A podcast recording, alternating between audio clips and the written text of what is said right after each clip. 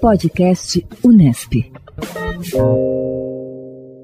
Em mais um programa da série de pesquisas finalistas do Congresso de Iniciação Científica da Unesp de 2023, conversamos hoje com Lucas Paliuca Martins, aluno do curso de graduação em Ciências Biológicas do IBILSE, que descreve o seu estudo na área de biologia celular, desenvolvido sob a orientação da professora Rejane Mayra Góes. Trabalho com câncer de próstata. Ele é uma, um dos tipos de câncer mais incidentes em indivíduos com próstata no Brasil. E ele chega a representar cerca de 30% da incidência total dessa doença nessas pessoas. Ele é realmente muito prevalente e é importante estudar as suas causas, possíveis tratamentos, enfim. Nós sabemos que alguns fatores, como por exemplo a inflamação e a dieta, são muito importantes para o desenvolvimento do câncer de próstata. Nesse sentido, o meu trabalho é focado em estudar a anexina A1, que é uma proteína anti-inflamatória, que ela é ligada a prognóstico de diferentes tipos de câncer, e também os efeitos do consumo do ácido docosahexaenoico, que chamamos de DHA, que é um ácido graxo ômega 3, sabe? O famoso ômega 3 da, das farmácias, enfim. E para fazer esse estudo, nós utilizamos animais, camundongos especificamente. Eles são camundongos chamados camundongos Trump,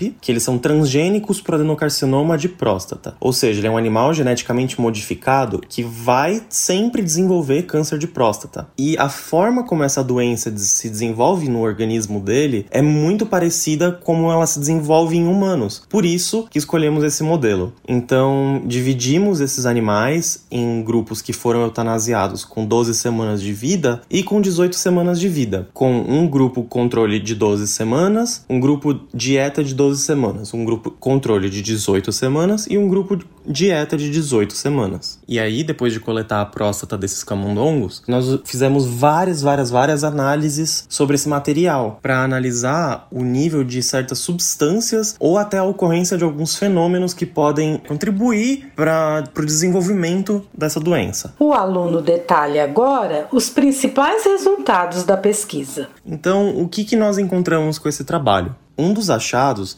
foi a forma como a anexina se expressa e está localizada nos tecidos da próstata, que ela está localizada em, na região em cima dos núcleos e também na superfície das células da próstata e também na secreção prostática. Outro achado que nós tivemos foi que a anexina, nos estágios mais iniciais do câncer, ela se manteve constante, num nível constante, menos logo antes dela entrar na classificação, digamos, de um tumor propriamente dito, em que na verdade nós verificamos que ela teve um aumento muito grande. E nos tumores propriamente ditos ela diminuiu. Sobre o ômega 3, nós observamos que ele teve uma ação de atraso na progressão do câncer de próstata, por conta que ele tem uma ação anti-inflamatória. Então, ele age naquele fator que eu comentei da inflamação. E ele fez isso diminuindo vários elementos que são encontrados no câncer de próstata e que promovem o desenvolvimento dele, e também aumentando a expressão da anexina nas fases mais iniciais do desenvolvimento do tumor,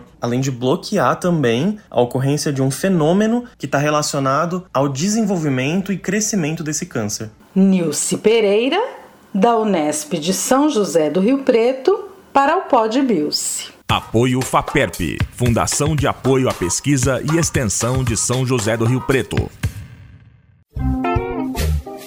Podcast Unesp.